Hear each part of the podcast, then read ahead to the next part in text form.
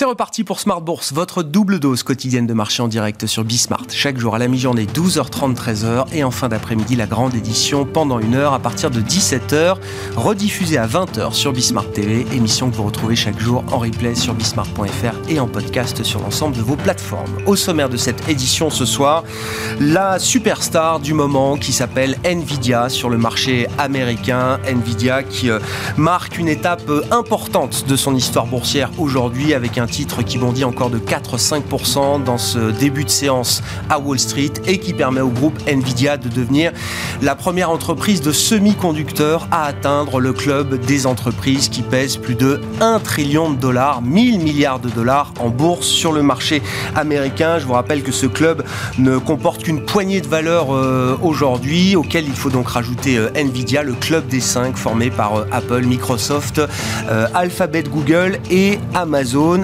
Nvidia rejoint donc ce groupe de valeurs très particulière. Nvidia qui connaît euh, une envolée spectaculaire de son cours de bourse depuis euh, plusieurs mois maintenant par rapport au point bas qui a été marqué en octobre 2022. Le titre Nvidia a été multiplié par plus de 3 désormais avec euh, une action qui se traite à plus de 400 dollars sur le marché américain. L'IA générative, est-ce un boom spécifique qui emballe quelques valeurs particulières sur le marché américain? Est-ce que c'est un thème de marché plus profond? Est-ce qu'on est déjà dans logique de bulle par rapport à cette euh, thématique et un enthousiasme de marché qu'on sait parfois excessif C'est une question qu'on posera et qui sera à la une de notre émission euh, dans un instant avec les invités de Planète Marché. Pour le reste, euh, les investisseurs vont se focaliser évidemment sur le relèvement du plafond de la dette américaine avec des obstacles qui devraient être levés dans les prochains jours au Congrès américain qui va s'exprimer dès demain pour la Chambre des représentants sur le texte, le compromis qui a été trouvé entre les Républicains et la Maison Blanche, un compromis qui doit permettre de relever le plafond de la dette jusqu'au 1er janvier 2025. Et puis sur le plan macro, la semaine sera marquée par les premières estimations d'inflation en zone euro, avec euh, des chiffres déjà publiés pour l'Espagne ce matin, qui sont peut-être un petit peu spécifiques, puisqu'on voit l'inflation globale en Espagne tomber sous les 3% sur un an. Nous aurons les chiffres français, italiens et allemands demain. Et puis jeudi, le chiffre global pour l'ensemble de la zone euro. Côté américain, ce sont les chiffres d'emploi qui marqueront cette semaine avec les créations d'emplois dans le secteur privé, euh, l'enquête du cabinet ADP à suivre demain et puis la photographie complète du marché du travail américain publiée ce vendredi avec le rapport mensuel sur euh, l'emploi aux États-Unis, des statistiques qui marqueront et qui cristalliseront sans doute les prochaines décisions des banques centrales puisque la Fed se réunit les 13 et 14 juin, juste avant la BCE qui tiendra, elle, sa réunion le 15 juin prochain. Voilà pour les sujets de marché à suivre dans un instant et dans le dernier quart d'heure de Smart Bourse, le quart d'heure thématique. Nous nous focaliserons sur le secteur de la santé et sur le segment spécifique des entreprises de logiciels de santé avec David Vignon, analyste et spécialiste des euh, entreprises de logiciels dans le secteur de la santé chez Stifel, qui sera avec nous en plateau à partir de 17h45.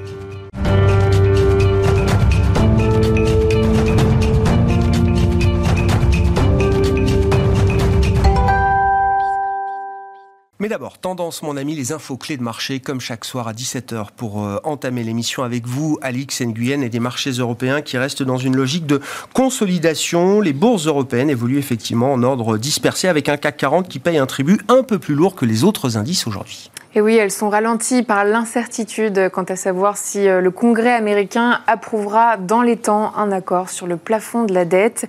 Euh, maintenant que Joe Biden et Kevin McCarthy sont parvenus à un compromis, c'est au tour des membres du Congrès, de se prononcer sur cet accord provisoire. Le projet de loi sera soumis au Congrès demain. Quelques élus républicains ont déjà annoncé qu'ils s'opposeraient au texte.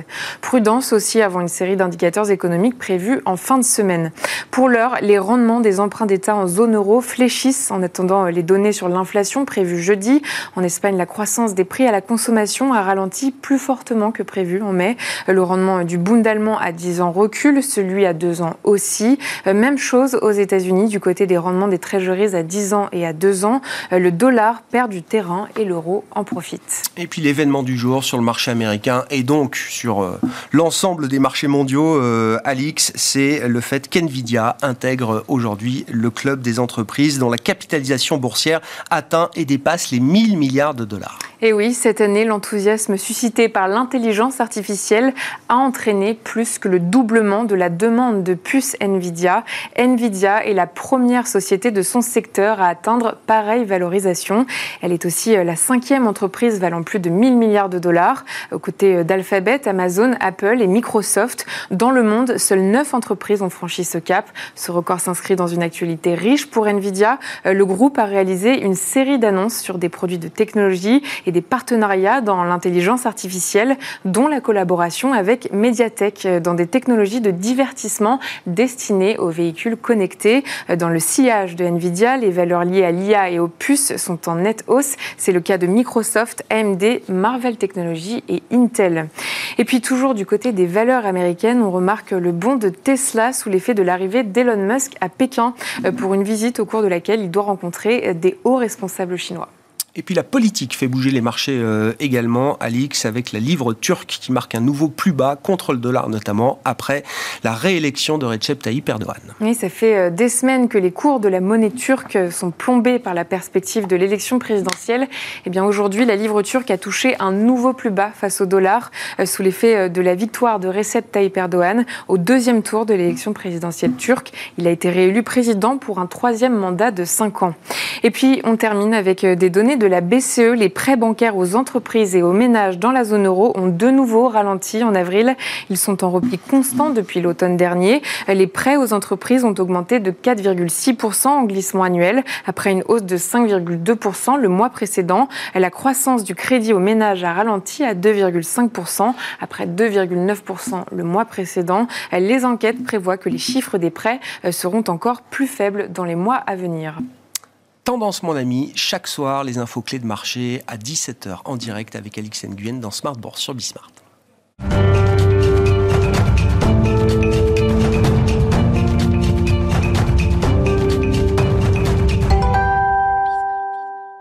Trois invités avec nous chaque soir pour décrypter les mouvements de la planète marché. Igor Demac est avec nous ce soir, directeur associé chez Vital Épargne. Bonsoir Igor. Bonsoir Grégoire. Didier Borowski nous accompagne également. Bonsoir Didier. Bonsoir. Vous êtes euh, responsable recherche politique macro chez Amundi Institute et à nos côtés également en plateau Alexandre Baradez, chef analyste chez IG. Bonsoir Alexandre. Bonsoir. Mettons l'IA générative euh, à la une. Bon, c'est un sujet qui est à la une déjà depuis euh, plusieurs semaines, plusieurs mois dans le monde des marchés notamment, mais pas uniquement. D'ailleurs, l'événement du jour, c'est donc Nvidia à 1000 milliards de dollars de capitalisation euh, boursière, un club très restreint, très fermé.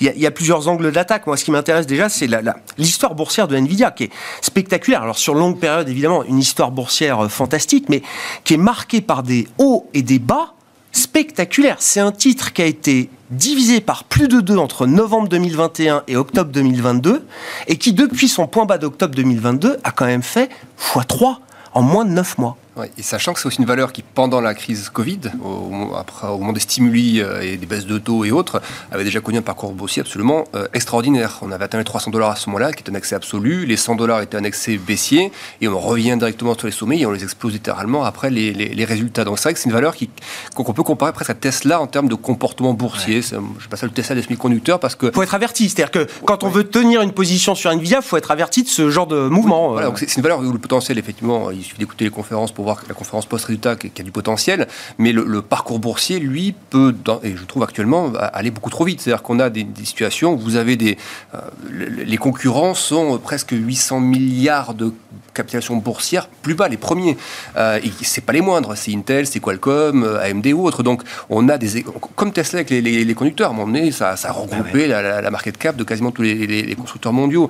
Donc on se dit qu'effectivement, il y a, y a ce côté presque un peu même stock aussi. Alors, ça sent que c'est pas le sujet, on va pas comparer une même stock à Nvidia, mais dans le comportement boursier, il y a une espèce d'appétit féroce comme ça pour une valeur. On voit que l'activité sur les titres en termes de volume, l'activité sur les options aussi, rappelle ce qu'on avait vu à un moment donné sur, sur Tesla. Donc il y, a un effet de mode, une hype quand même très là, qui est bien là, pardon, mais avec, c'est sûr, des fondamentaux on est en train de se poser la question, est-ce que c'est une bulle de plus?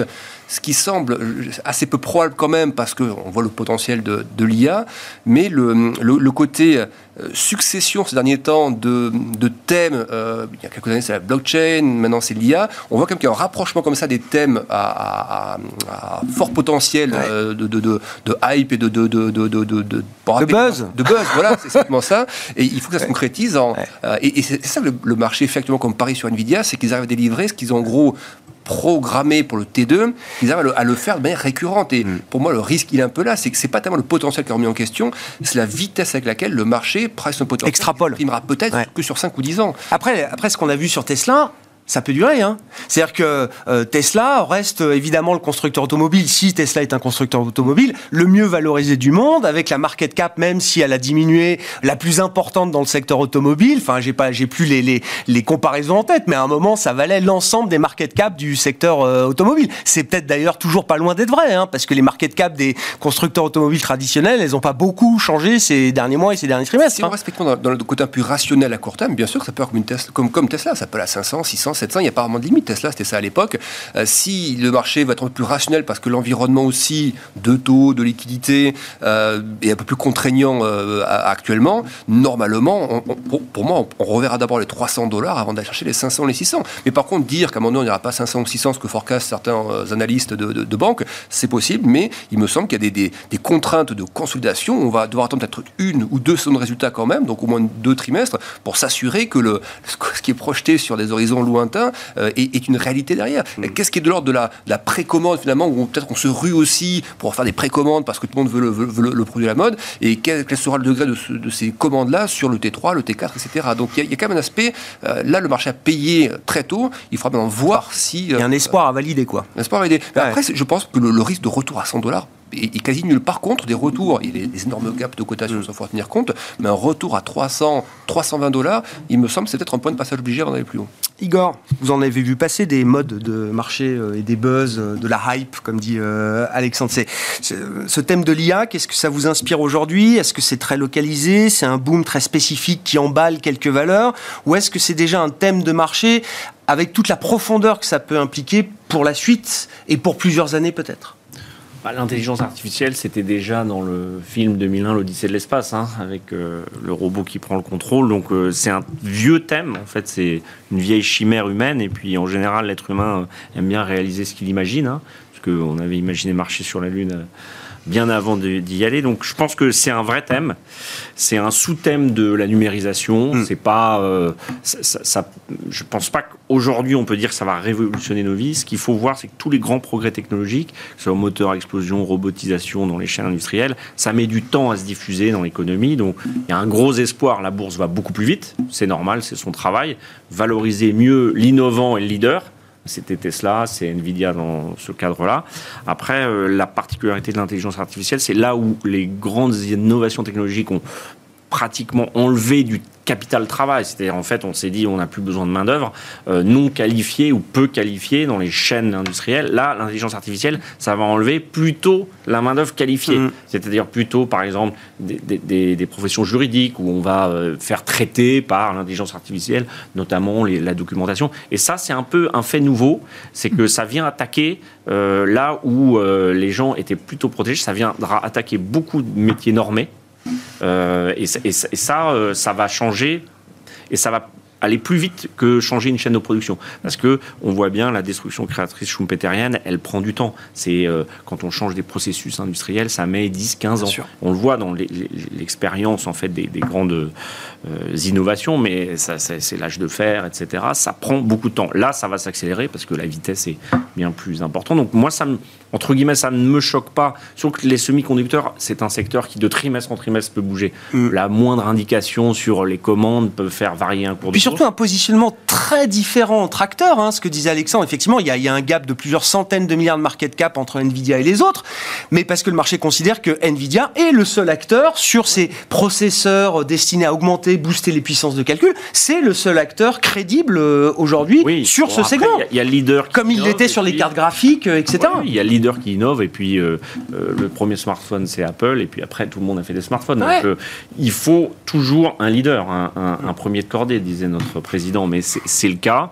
Euh, c'est toujours aux États-Unis. Alors, on a quelques sociétés de semi-conducteurs euh, en Europe. On a encore quelques exploits hein, d'avoir une valeur techno qui fait plusieurs euh, centaines de milliards de capis. Mais bon, on est quand même loin derrière tout cet écosystème. Hein. Il faut reconnaître que l'Europe aujourd'hui est un peu à la traîne hein, là-dessus. Ce qui est intéressant, c'est que le, le, marché est peut-être excessif, mais il se concentre quand même sur la partie la plus visible ou prévisible de, de l'IA générative, c'est-à-dire la partie des composants. Est-ce qu'on voit le marché déjà sanctionné des entreprises ou des secteurs dont on imagine qu'ils seront perdants de l'IA générative ou à l'inverse, gagnants hein Est-ce qu'on est a des sanctions positives ou négatives ah, au-delà pour l'instant des, des, fournisseurs euh, de composants spécialiste de non, non, oui. ce thème-là, mais je pense que c'est un peu tôt là. Tout le monde essaye de chercher, savoir euh, qui va être gagnant. On sait que c'est une technologie qui fait peur. Hein. Elle a été interdite dans certains pays parce que euh, les étudiants l'utilisaient pour leurs devoirs, etc. Donc ça pose des vraies questions puisque ça remplace une grosse partie de la réflexion humaine. Mm. Pas forcément les 20% les plus qualitatifs, les, les, plus ingénieux, mais il va bien falloir se rendre compte que, bon, pour générer des documents ou des process, euh, on n'a peut-être pas besoin d'une batterie d'employés de, ou, de cadres. Donc, ça va forcément avoir des conséquences, ça a déjà des conséquences. Vous voyez, les chatbots, il y a plein de choses qu'on fait maintenant. Euh, vous, vous, collez un chatbot sur une intelligence euh, artificielle, euh, ça décuple la possibilité du chatbot qui avant disait vous êtes content du service ou pas. Donc, moi, je le vois plus comme un décupleur de, de, de, ce qui se passe dans le monde de la virtualité. Une augmentation, quoi. Une augmentation, voilà. une, une, technologie à part entière, je ne sais pas, c'est un algorithme mm. qui va chercher des données puis qui les compile. Donc, une technologie ce c'est pas le moteur à explosion, c'est pas le moteur électrique non plus. Hein. Euh, mais ça demande beaucoup de processeurs, beaucoup de matière énergétique aussi. Donc euh, c'est bien que ça soit enfin une chaîne industrielle qui soit valorisée comme une valeur tech. Certains euh, tech enthousiastes, comme on les appelle, m'ont décrit l'IA générative, le GPT, comme étant une révolution de la dimension de la découverte de l'atome, par exemple.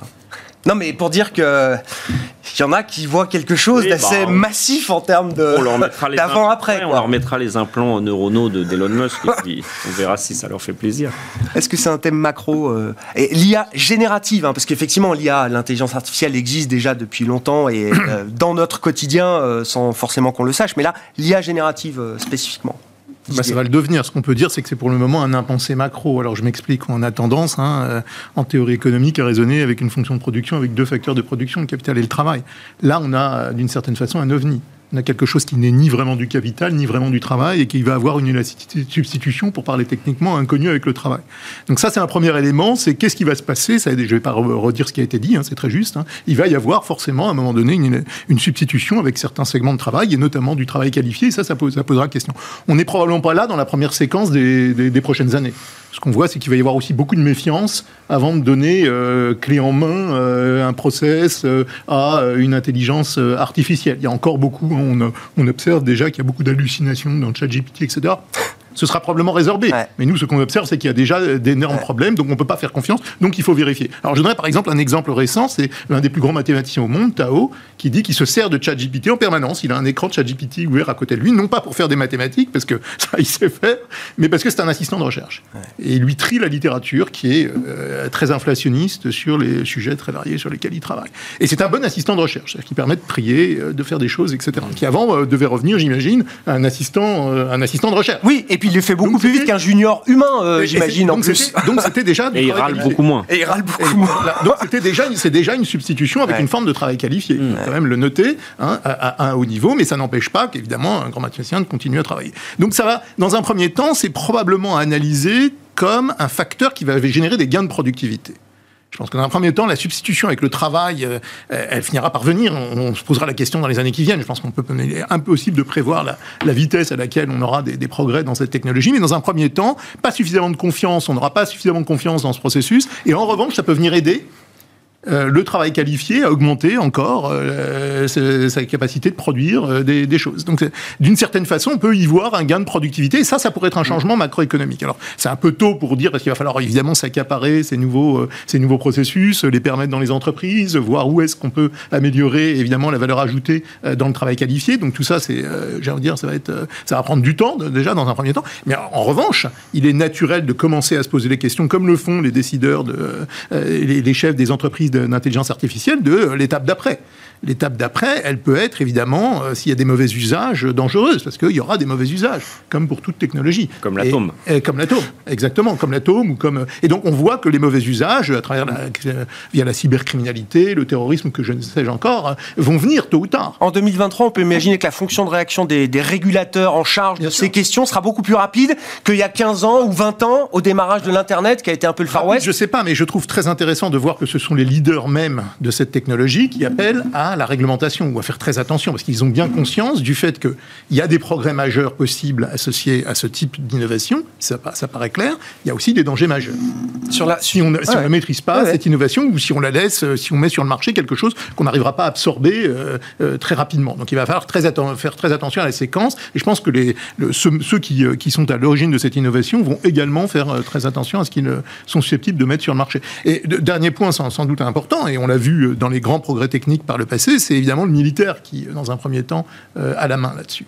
On le voit bien aux États-Unis comme en Chine, ça sera probablement le militaire et le progrès du côté militaire qui va s'accaparer. Et on l'a vu avec le, nucléaire. Hein, mmh. euh, euh, donc ce sera probablement aussi le cas et probablement aussi euh, par là que viendra des réglementations pour pas mettre tout de suite dans le secteur privé certaines des innovations parce que il y a des problèmes de sécurité nationale, etc. Donc ça, je pense qu'aussi ça va jouer un rôle, même si évidemment ça va être sous le oui sous le radar, sous le radar pendant pendant un moment. Mais je dirais que pour conclure sur le plan macroéconomique, je pense qu'on peut être raisonnablement optimiste à court terme sur le fait que nous on va pas perdre notre emploi et oui ça peut générer des gains de productivité, mais il va falloir faire très attention aux séquences qui s'ouvrent, parce qu'évidemment, il y a une dynamique du progrès technique évidente, et dans la décennie qui vient, il y aura euh, des, vagues de progrès euh, qui pourront euh, changer la donne. sur, la, question de la productivité, des gains de productivité, moi, le recul personnel que j'ai, c'est ça, 15 hein, ans après l'arrivée de ce truc dans nos poches, on nous parle que de déclin de, des gains de productivité, que d'économies de, de, de, moins en moins productives. Ça n'a pas été un,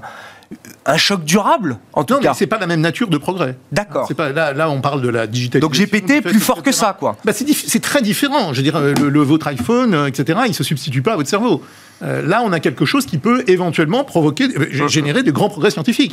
Hein, parler aux scientifiques, les scientifiques mm-hmm. rêvent de pouvoir utiliser ce type d'intelligence pour aller encore plus vite dans le traitement des, de, de, grandes bases de données. Donc, je pense qu'il peut y avoir aussi des effets très positifs intuits par l'intelligence artificielle. Donc, c'est très différent, je pense de ce qu'on a vu dans, des innovations passées. Je pense que l'erreur euh, serait de dire, on peut faire des analogies, hein, c'est naturel de les faire, mais c'est pas une, innovation comme une autre. Je pense qu'on est alors le terme de changement de paradigme est un peu éculé, galvaudé, ah, etc. Bah mais, c'est probablement sur le plan macroéconomique, si on raisonne à l'échelle de la décennie ou des 10-15 prochaines années, quelque chose qui va changer radicalement euh, la donne. D'accord avec ça, euh, Igor, parce que c'est vrai que le, j'allais dire le les cimetières sont remplis de thèmes qui ont été euh, hype pendant un moment et puis qui sur le plan boursier se sont pas transformés euh, en, réalité euh, significative, blockchain, métavers, etc.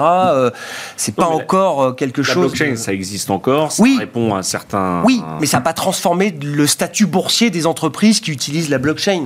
Carrefour utilise la blockchain. Je me souviens très bien en pleine séance il y a quelques années, Carrefour publie un communiqué pour dire nous aussi on utilise la blockchain dans la chaîne logistique. Bon, très bien dont acte, ça n'a pas changé la, vie de Carrefour. Ce que j'ai dit en introduction, c'est que c'est un pan de la virtualisation et de la numérisation, de la digitalisation. Pour moi, pour l'instant, c'est à l'intérieur de cette euh, euh, entre guillemets déshumanisation euh, des systèmes économiques la plus grande rapidité d'action, de, de, prise de décision et de traitement, et puis la volumétrie des informations. Ça, c'est quelque chose qui est engagé depuis longtemps et qui va pas s'arrêter. Hmm. Ça, c'est sûr. Et euh, encore une fois, regardons un petit peu les films d'anticipation qui ont 20, 30, 40 ans. Euh, tout ça a déjà été conceptualisé. Maintenant, c'est au niveau industriel. Hmm. Voilà. Donc là où je pense qu'il y a une vraie innovation dans le téléphone, c'est que, euh, entre guillemets, sur un petit écran, on peut tout faire. Maintenant, on peut téléphoner, on peut payer, on peut regarder Internet. Donc tout ça, ça participe au fait que euh, on se robotise petit à petit, euh, et ça c'est un mouvement à hmm. part penser à la décroissance et au retour euh, à l'homme de Néandertal, je pense que c'est difficile de dire euh, ça va pas continuer. Non, puis quand on voit la vitesse d'usage, d'adoption de ChatGPT, qui a été l'outil euh, digital le plus utilisé le plus rapidement. Même les réseaux sociaux, c'est quelque chose qu'on peut revenir à l'avant réseau social. Non, je, ne crois pas. Donc ça, oui, on, on, va se, on va devenir de plus en plus inhumain entre guillemets ou déshumain c'est vrai qu'il y a des, sujets comme la conduite, autonome il y a quelques temps, d'ailleurs que tu es tiré par, par Tesla c'est pas quelque chose qui va disparaître, mais c'est pas quelque chose qui a pris l'ampleur que ça devait prendre dans, dans le laps de temps que, ça, espérait. il y a des déceptions, hein. il y a toujours un phénomène euh, déceptif à un moment dans l'arrivée de ces nouvelles technologies. C'est pas dire ça va disparaître complètement, mais c'est le temps qu'il faudra pour que ça produise mm. quelque chose de, concret, de réel, de, quantifiable, de chiffrable, euh, d'investissable. Euh, voilà. Et après, Nvidia, juste pour terminer là-dessus, c'est aussi le, le, patron, c'est quelqu'un qui communique très bien. C'est-à-dire qu'il avait hypé à fond la question de crypto, bitcoin ou autre, pour ensuite, d'un coup de savate, évacuer ça en disant que c'était finalement je ne pense pas qu'il fasse la même chose avec l'IA, mais voilà, il s'est très bien surfé aussi sur un phénomène et sa conférence post-résultat était remplie de ça. Il parle aussi, ce qui n'est pas faux, hein, de remplacer les data centers à l'échelle mondiale avec des composants plus rapides ou autres. Ça, ça parle évidemment à l'oreille des marchés. La question, c'est la, rapidité de tout ça, les volumes qu'il faut, la capacité à produire, les coûts aussi que ça induit. Voilà, c'est beaucoup de, choses comme ça. Oui, parce que là, les gens qui lui passent des commandes pour ces euh, mm. super processeurs pour des data centers, c'est pas euh, c'est pas le gamer du coin. Hein. Enfin, je veux dire, c'est des groupes qui sont les leaders mondiaux des data centers, c'est des Amazon, c'est des Google, euh, etc. Enfin, c'est c'est aussi des gens. Euh, alors peut-être qu'ils sont un peu stressés par la hype et qu'ils se disent il faut y aller tout de suite, mais quand même des gens qui ont aussi des visions de, tout ça. Hein. Mais c'est pour ça aussi que le, en bourse, c'est peut-être la transition vers, vers la, bourse, c'est que on a vu quand même les très grosses valeurs aussi être tirées par ça, même celles qui pourraient être concurrencées par ça, type Alphabet, qui n'ont pas réellement souffert de ça,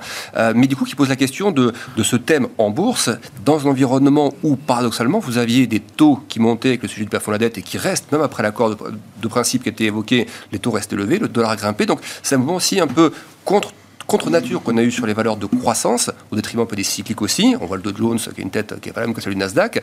Euh, et du coup, qui se fait quand même dans un timing qui n'est pas logique, enfin, logique d'un point de vue marche en tout cas. Les rendements progressent d'un côté, le bah dollar progresse. Bah et pourtant, c'est le secteur qui était le plus adverse à ça en 2022 qui a connu le, plus, la plus forte progression depuis Le marché considère que l'IA est plus forte que la hausse des taux.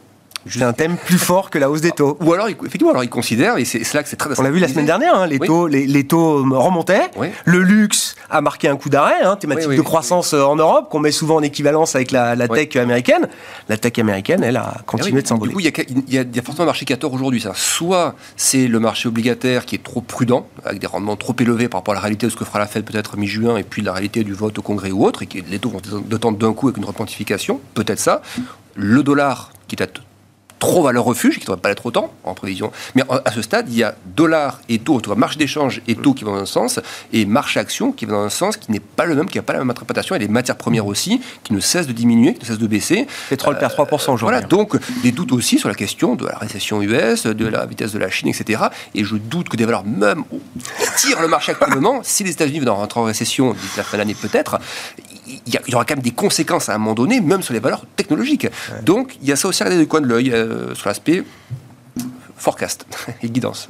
On bascule sur le thème de, les thèmes de marché, euh, du coup, euh, Didier Ou sur l'IA encore Non, non, mais bien sûr, allez-y. Sur le plan macroéconomique, à propos de la substitution, je dirais simplement, le, par exemple, le secteur médical. On voit déjà que des médecins peuvent se servir de l'intelligence artificielle pour améliorer leur productivité. Ça, c'est le sens de l'histoire dans les années qui viennent. Ça va venir très vite. Et donc, ça, c'est des facteurs de progrès. C'est-à-dire euh, aider des, des médecins. On le voit du côté des chercheurs. J'ai parlé des mathématiciens. Je serais très surpris que les, physiciens ou les biologistes ne s'en servent pas déjà aussi. Donc, il y a aussi des côtés positifs. Il n'y a pas que les dystopies mm. qu'on a en tête, bien sûr, qui viennent de la fiction. Ou les banquiers centraux, pour euh, ou les banquiers ou être remplacés. Et ça, et ça, offre une transition avec les facteurs de marché.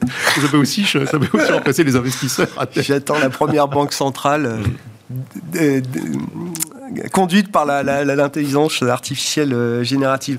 Euh, bah non, mais sur, le plan des marchés, euh, bah si quand même un mot du plafond de la dette qui va être relevé selon toute logique après l'étape du Congrès là dans les prochains jours. Didier, si on se projette avec le relèvement du plafond de la dette, qu'est-ce qu'on trouve dans le compromis Et est-ce que la, substance macro du compromis est importante ou est-ce que ça reste avant tout un compromis politique sans impact macro ou marginal sur la trajectoire de la croissance américaine? C'est un compromis politique le problème, il est politique, il n'est pas économique hein, à l'origine, ça c'est clair. Deuxièmement, oui, euh, il peut y avoir un impact macroéconomique, il faudra regarder en détail, mais par exemple, on voit que la, dette des étudiants qui était suspendue va devoir être payée à compter de septembre, donc il y, a des choses qui vont avoir un impact, un impact clair. Probablement pas cette année, hein, c'est pas le sujet en lien avec la récession, mais si on raisonne à la, sur la politique budgétaire dans les années qui viennent, il est possible que euh, ça, euh, ça permette d'avoir des anticipations un peu moins porteuses. Alors, ceci dit, il faut mettre quand même un bémol sur ce que je dis. Il y a les élections présidentielles qui vont arriver, et ce deal ne va engager que la période pré-élection présidentielle, parce que dans les faits, euh, ce sera une autre donne avec le nouveau Congrès et euh, le nouveau président américain post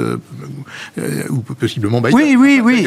Mais, donc, donc voilà. Donc il est trop tôt pour. Mais il est vrai que le, compromis peut se faire au détriment de la macroéconomie. En tout cas, vu d'un point de vue de marché, les marchés peuvent finir par retenir ça. Et donc je pense que ce qu'il est important d'avoir en tête, en effet, c'est le soulagement, parce qu'on n'est pas dans la, la, problématique du défaut. Quoique, attention quand même, parce que, il y a, comme on, vous le disiez en introduction, il y a quand même quelques républicains qui menacent de ne pas voter. L'erreur est humaine, voilà, on le rappelle. Mais normalement, ça devrait quand même passer, ça devrait passer au Congrès. Et je pense que ça ne signifie pas qu'on ne peut pas avoir ensuite quelques turbulences de marché liées au contenu de l'accord, hein, qui, l'un dans l'autre, pas gros, gros impact macroéconomique en 2024, mais va orienter la politique budgétaire quand même dans un territoire plus restrictif d'ici d'ici l'élection présidentielle. C'est une bonne ou une mauvaise nouvelle, euh, cet accord politique en vue C'est une bonne. Euh, c'est une nouvelle. nouvelle parce que c'est quand même un scénario qu'on a déjà vu. Hein, il y a eu 2011 et puis c'est quand même euh, un peu la technique des Américains de projeter leurs risques internes sur la planète pour après reprendre le contrôle des, choses. Bon, le sujet à plus moyen long terme, c'est de savoir jusqu'où on peut s'endetter et, et, comment on peut euh, combattre l'inflation quand euh, on fait ni de restrictions budgétaires et en même temps qu'on demande à la Banque centrale plus ou moins d'augmenter les taux. Donc ça, c'est une vraie question à moyen terme, parce que mm, pour faire baisser l'inflation, il faut à un moment euh, restreindre le consommateur. là, on l'a restreint sur le plan financier. Bon, budgétairement, pour l'instant, nulle part on le contraint vraiment. C'est peut-être ça un peu le, message, mais qui va pas durer très longtemps puisque on a. Du coup, c'est pas mal d'avoir une discussion régulière sur cette question du bah, plafond de la dette aux États-Unis. Oui, mais on sait bien que les politiques, quels qu'ils soient, euh, européens ou américains, ont, beaucoup de mal à dire à leurs futurs électeurs on, va vous retirer de l'argent. C'est quand même pas aujourd'hui euh, très facile à faire puisqu'on vit dans un monde d'endettement et de consommation. Donc euh, c'est une bonne nouvelle. Après, moi, je voulais juste faire un commentaire sur les taux d'intérêt. pourquoi quand ça monte, les actions monde parce qu'on avait plutôt le réflexe, euh, après 15-20 ans, de dire euh, voilà, les taux baissent, ça fait monter les actions, maintenant les taux vont monter, les actions vont baisser. Bon, ça s'est pas produit. Pourquoi? Parce que quand les taux baissent, en fait, ça favorise toutes les classes d'actifs. Ça favorise évidemment le porteur obligataire, parce que facialement, ça, la valeur de son obligation monte, et puis ça favorise aussi les valorisations mm. par DCF et des marchés actions. Alors, moins certains segments comme la value, mais globalement, quand la liquidité est là et qu'elle est pas chère, on a toutes les classes d'actifs bourrent, entre guillemets. Je emploie un, terme un petit peu euh, grossier de trader, mais on l'a vu, private equity, immobilier, action.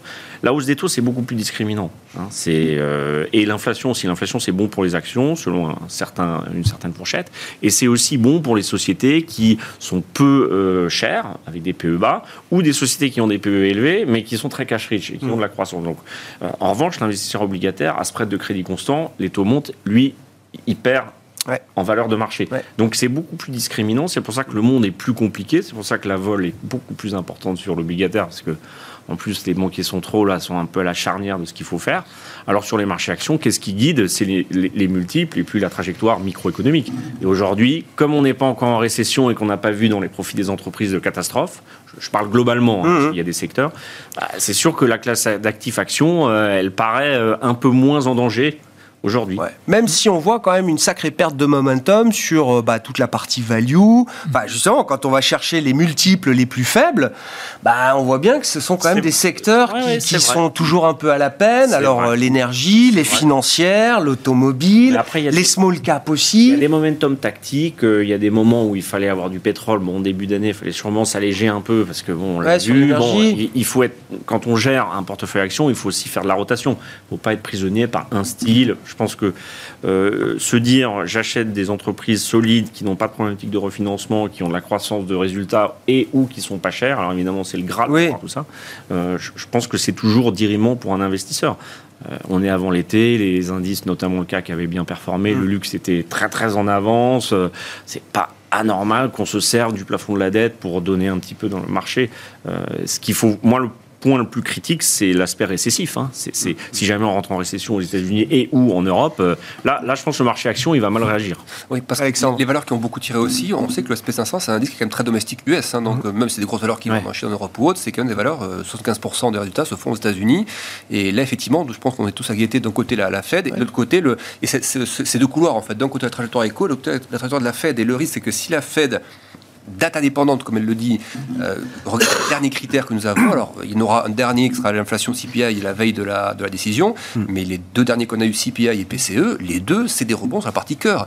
Et même sur la partie globale PCE, c'est plus 0,2. Alors, c'est pas dramatique en soi, mais c'est pas un bon momentum. Hmm. Avant l'émission, on parlait de, de, l'immobilier. En mensuel, on est sur du plus 0,4, plus 0,5 dans les 20 plus grosses villes. Et les indices sont en train de repartir un peu. Or, la composante shelter est déviée de ça aussi. Donc, il y a comme ça des signaux pour l'instant. Et c'est pour ça que cette semaine, elle va être extra important. Sur l'emploi Demain, les JOLTS, donc les emplois vacants.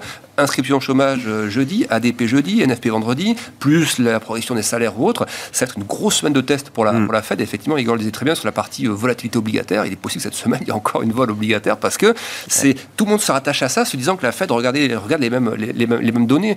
Et, moi, je pense que le risque, il va venir peut-être un petit peu de là. C'est à un moment donné de ne pas avoir encore trop 4 hausses de la Fed, mais peut-être soit pas de pause, ce qu'est là le marché. Alors, le marché, les futurs Fed Funds, presque, il y aura une hausse de taux supplémentaire.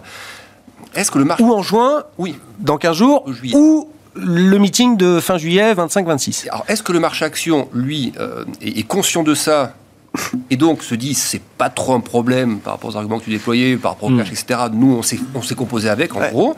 Ou est-ce qu'une partie du marché plus spéculatif, les actions par exemple, se dit moi je ne crois pas ce scénario et je pense que c'est l'obligataire qui va retracer, le dollar qui va retracer parce que la Fed va faire une pause et va le faire savoir. Mm. moi je pense que le risque, même s'il n'y a pas de, de s'il y a une pause, pardon, même s'il y a une pause, donc qui descendra un peu tout le monde, de quelle nature sera-t-elle? Parce que même s'il y avait des améliorations sur le CPI la veille, bah, le prochain PCE, ce sera quand même après la Fed. Donc est-ce que la Fed prendra le risque de un message dovish sur une pause? On a bien compris que pause n'était pas équivalent à fin de hausse de taux. Hein, Oui, euh. et puis le, le, le quantitative euh, dans le pause, c'est une pause quoi. Tightening, la liquidité en dollars, c'est des sujets. Effectivement, actuellement, on ne fait que des projections, mais l'accord sur le plafond de la dette, c'est aussi donc cet emprunt qui va, qui va débarquer sur le marché. Il y a le très court terme qui sera peut-être moins problématique parce que la liquidité reverse repo peut être utilisée, mais les emprunts plus long terme, et il va y en avoir. Le 8 juin, il y a du, je crois qu'il y a du 30 ans, du, du, 5 ans qui vont être émis. Donc cette année de test pour le marché, pour la liquidité en dollars, pour le niveau des taux également. Euh, et ça, ça va arriver à la fête. Donc, hein. donc voilà, je, moi je pense que s'il y a un risque et qui doit être pressé justement maintenant, c'est que toutes ces grosses valeurs qui ont beaucoup rebondi, il n'y a pas encore les bases pour que les small ou les larges ou les thématiques plus value puissent repartir tout de suite parce que les stats chinoises, et on voit bien sur les indices chinois, sur le yuan également qui perd du terrain, le pétrole aussi, les métaux industriels, on voit bien que le momentum n'est pas là. Donc il n'y a pas de raison à ce stade qu'on ait des small ou des, ou des cycliques qui repartent. Qui prennent la relève. Voilà. Donc, euh, à un moment donné, qu'est-ce qui se passe? Est-ce qu'il y a cet écart qui persiste ou est-ce que c'est la croissance qui redescend un peu parce que, message un peu plus hawkish que souhaité de la part de la Fed?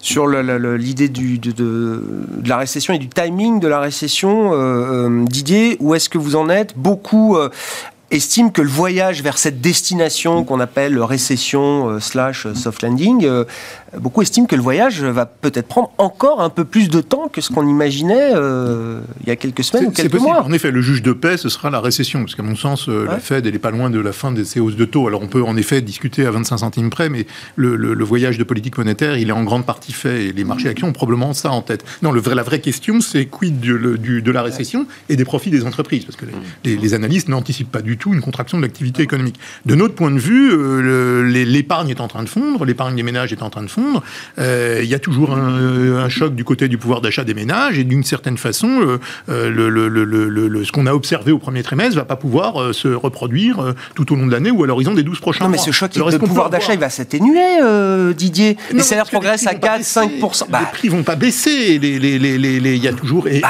les prix des biens ont baissé, les prix d'énergie ont baissé quand même. Le choc, c'est l'épargne des ménages, encore une fois, et cette épargne des ménages, elle est en train de fondre à vitesse grand V. Donc si on se projette à l'horizon de la fin d'année, il est rationnel de notre point de vue d'anticiper une petite contraction de l'activité économique.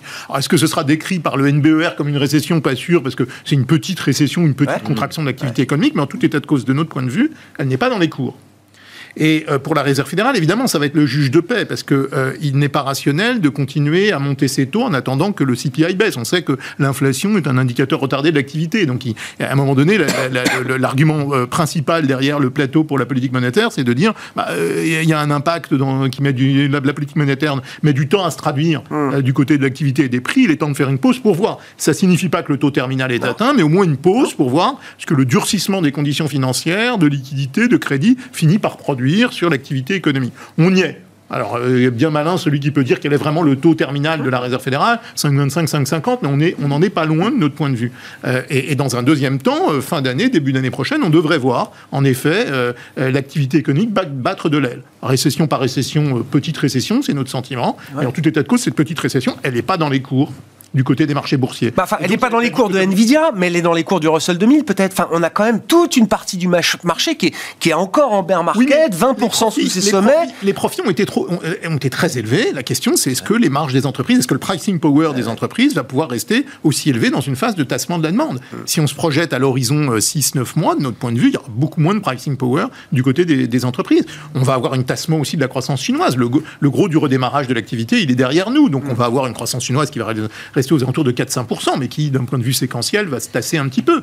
Et on va avoir une croissance extrêmement molle de notre point de vue en Europe. Oui, la résilience est surprenante au T1, T2, donc on a un premier semestre qui est plus fort que ce à quoi on aurait pu s'attendre, mais l'erreur serait de conclure que les résiliences, elle est là pour toujours. Hmm. On arrive a posteriori quand même à expliquer euh, certaines raisons qui ont conduit à cette résilience, que ce soit du côté de l'activité économique ou du côté des profits.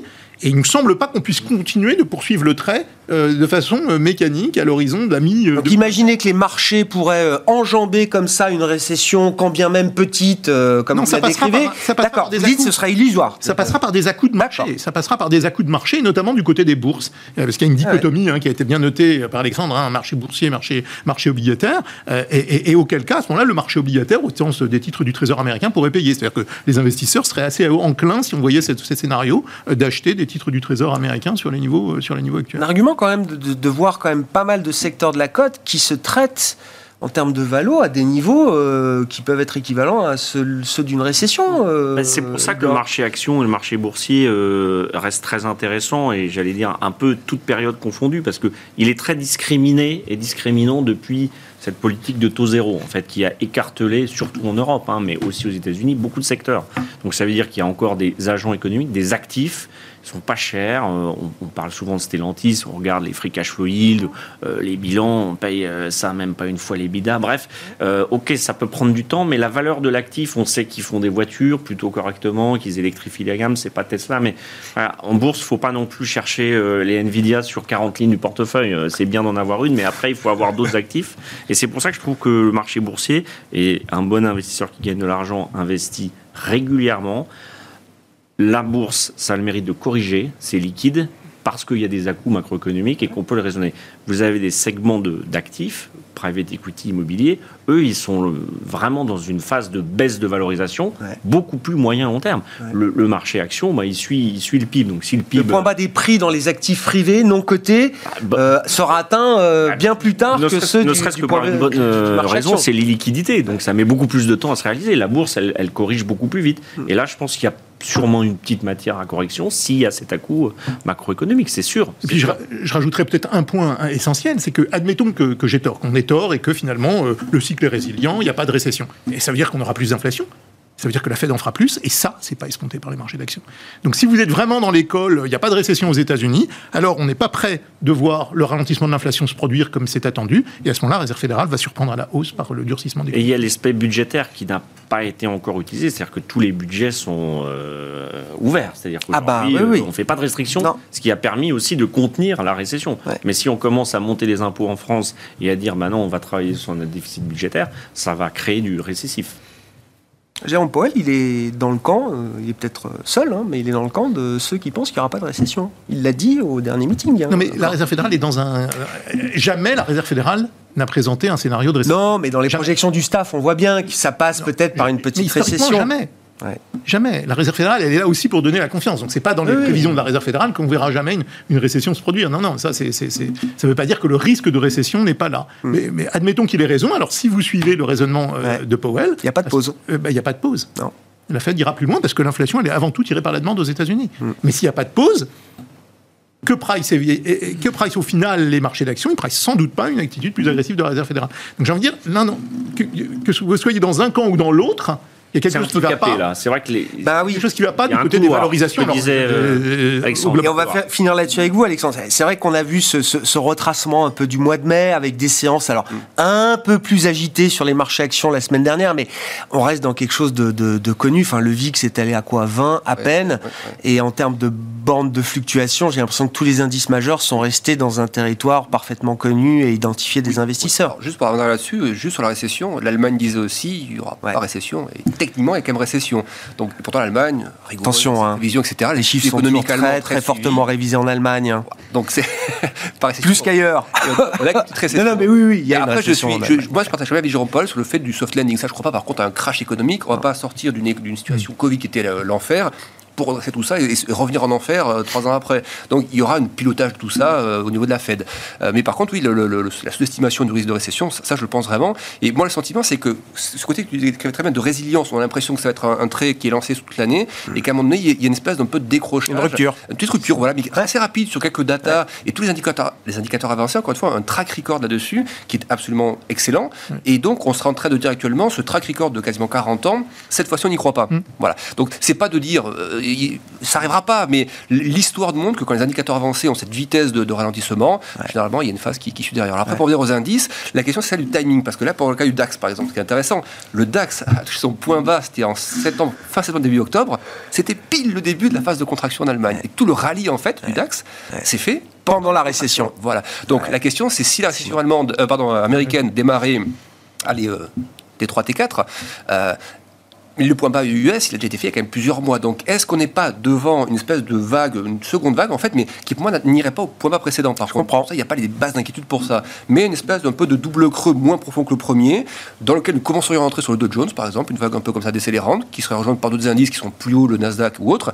Et seulement après, sur 2, 3, 4 mois d'inflation ralentissante, début de pivot de la Fed, etc., là, un souffle plus fort. Voilà. Moi, je, crains cette vaguelette, mais au niveau du VIX, ça, a l'air assez capé. On ne voit pas le VIX repartir à 5 ans. Donc, euh, ça veut dire des caps sur le VIX dans la zone des 30 si vraiment ça devait euh, déraper. Beaucoup plus, il faut vraiment un accident. Merci messieurs, on s'arrêtera là pour ce soir. Merci pour votre éclairage de marché ce soir. Euh, Alexandre Baradez était avec nous, chef analyste chez IG, Igor Demac, directeur associé chez Vital Épargne et Didier Borowski, responsable de la recherche politique macro chez Amundi Institute.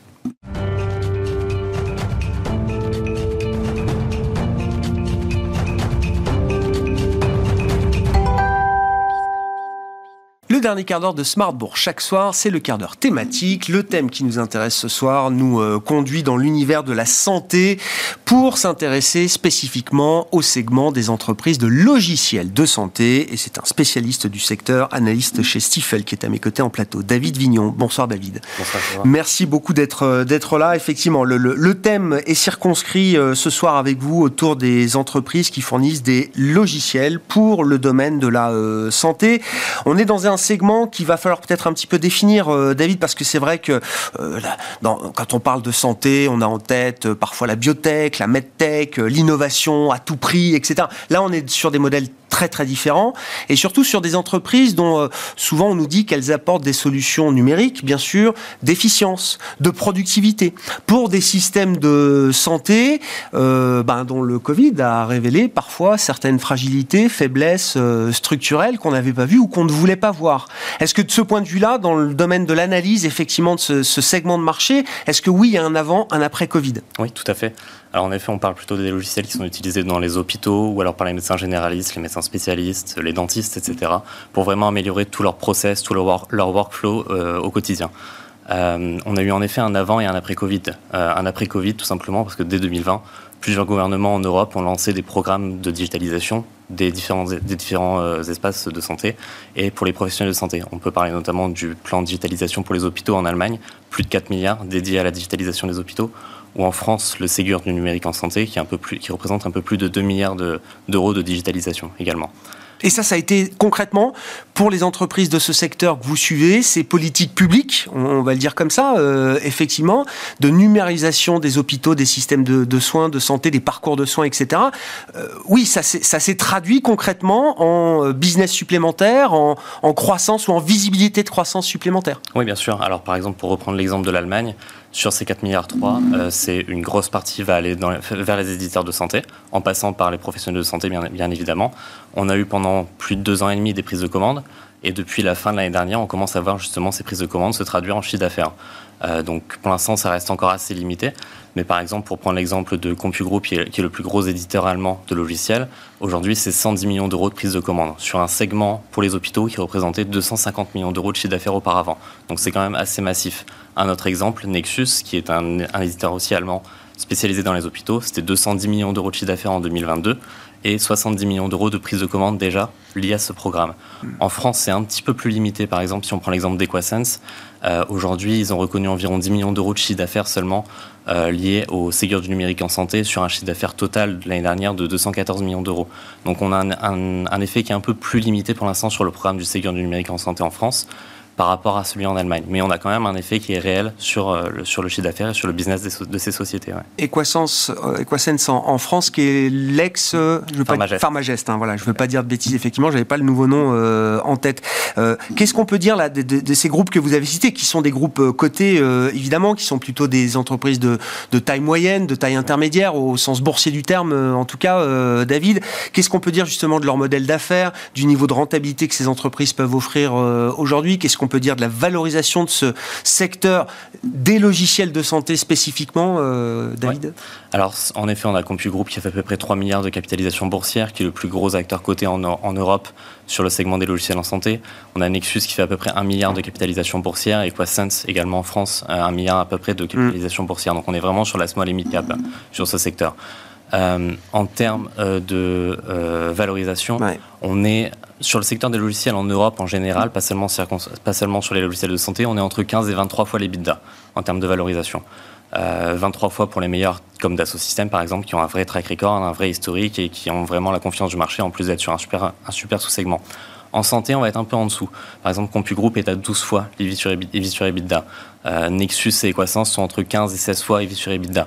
Et entre 15 et 16 fois, c'est à peu près aussi le, les valorisations qui sont payées notamment par les fonds de private equity qui sont assez friands de ce secteur justement. Donc c'est oui, donc là on, parle de valorisations qui sont plutôt euh, proches de l'historique, enfin qui sont euh, normales pour ce segment des logiciels de, santé. Hein. Oui, tout à fait. Pourquoi est-ce que c'est un peu moins bien valorisé que d'autres boîtes de software? Alors c'est un peu moins bien valorisé parce que le segment, le sous-jacent en fait est un peu moins attractif par rapport à d'autres euh, sous-marchés. Je mentionnais Dassault Systèmes, par exemple, où on a un marché final qui fait de la croissance en high single digit ou eh double digit.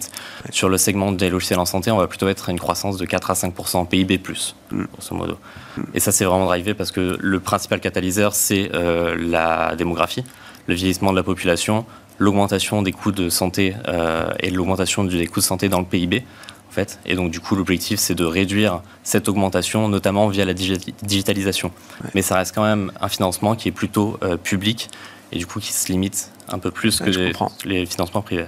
Est-ce qu'on reste dans une logique de, alors, réduction des coûts, d'efficacité, d'efficience, de productivité, hein, des sujets cruciaux pour les systèmes de santé, mais est-ce qu'on reste dans ce périmètre-là? Ou est-ce qu'il y a L'idée aussi que ces entreprises, alors peut-être certaines qui ne sont pas cotées d'ailleurs euh, aujourd'hui, apporteront au marché demain des innovations, euh, de l'innovation de rupture, comme on dit, euh, qui pourrait changer les perspectives de croissance à un moment pour certains domaines spécifiques des logiciels de santé, David. On a déjà des sous-segments en fait qui, font une croissance bien, plus, bien supérieure aux 5% que je mentionnais juste avant pour les logiciels en général. Ce sont des segments aujourd'hui qu'on retrouve seulement sur le marché, quasiment seulement sur le marché privé. Mais on peut mentionner par exemple, comme vous mentionnez l'intelligence artificielle dans le segment juste avant, l'intelligence artificielle appliquée à l'imagerie médicale, donc des algorithmes qui vont identifier sur l'imagerie médicale directement des maladies, euh, par exemple que ce soit des cancers, etc., des tumeurs, et l'identifier sur l'imagerie médicale à la place du médecin. On peut aussi mentionner, par exemple, qu'il y a tout un marché euh, autour de la thérapie digitale, où le digital va être utilisé comme une, comme une thérapie, comme on pourrait le voir euh, avec un médicament, par exemple. Attendez, c'est quoi ça? La thérapie par le numérique. Tout à fait. Bah, alors, c'est principalement pour engager le patient à prendre un peu plus soin de lui, euh, ça peut être sur du musculo-squelettal, ça peut être aussi lié à des, applications qui vont accompagner euh, des patients qui sont atteints de diabète ou de. C'est un coaching médical, quoi. C'est ça. Non, j'essaye de le résumer. Euh, d'accord. C'est plutôt du coaching médical, en tout cas à l'heure actuelle. donc oui, en effet, on a vraiment des segments dont la croissance peut être supérieure, largement supérieure. Aujourd'hui, c'est quand même pour la plupart des sociétés qui ont un peu plus du mal à se scaler dans l'ensemble. Euh, mais en tout cas, il y a vraiment quelques sociétés prometteuses dans, ce segment. Je pense aussi, par exemple, à la télésurveillance, qui est un segment qui est en fort développement, euh, peut-être le plus mature parmi ces sous-segments euh, qui sont en fort développement. Mm. justement, parce que ça peut être appliqué à la fois pour toutes sortes d'indications. la télésurveillance, donc le patient qui, qui mesure les indicateurs directement de chez lui et qui les envoie à son médecin directement chez lui. Ça peut être aussi bien appliqué à un patient qui est malade directement maintenant ou aussi aux patients qui, qui, sont dans un essai clinique, par exemple.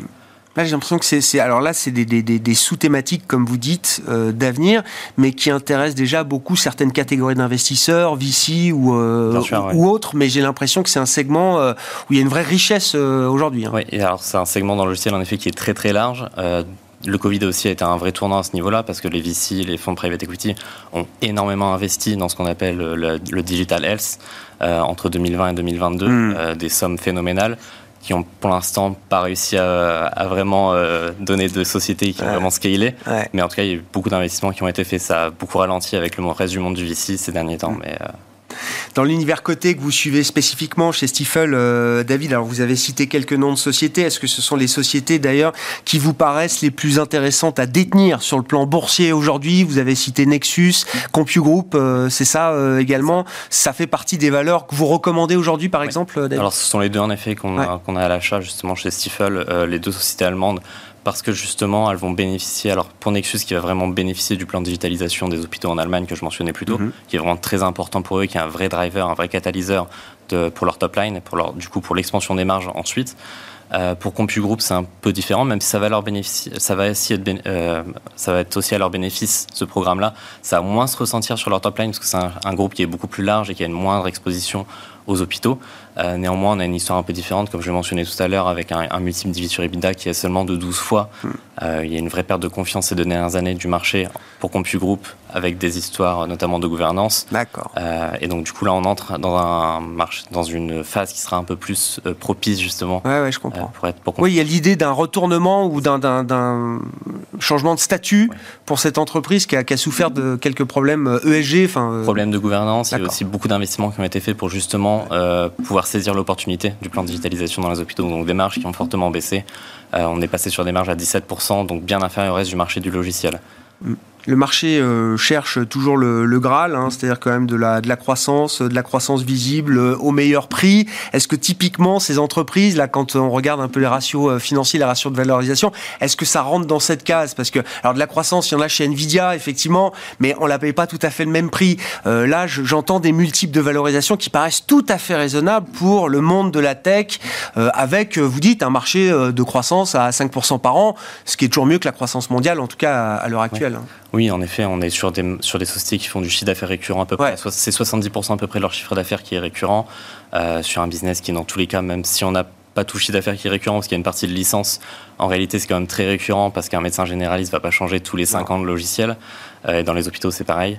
Euh, de l'autre côté, on a en effet une visibilité qui est très très forte avec à la fois ces plans de digitalisation, ce récurrent, on a des marges qui sont assez faibles aujourd'hui pour le monde du logiciel, mais donc toutes les sociétés ont fait une priorité, à une expansion, dans, toutes les sociétés ont fait une priorité pour étendre les marges dans les années mmh. à venir. Donc en effet, on est quand même sur, euh, en plus avec des valorisations qui sont assez euh, saines, j'ai envie de dire, euh, dans ce secteur-là de la tech. donc ça me semble être un secteur assez intéressant à suivre en tout cas aujourd'hui.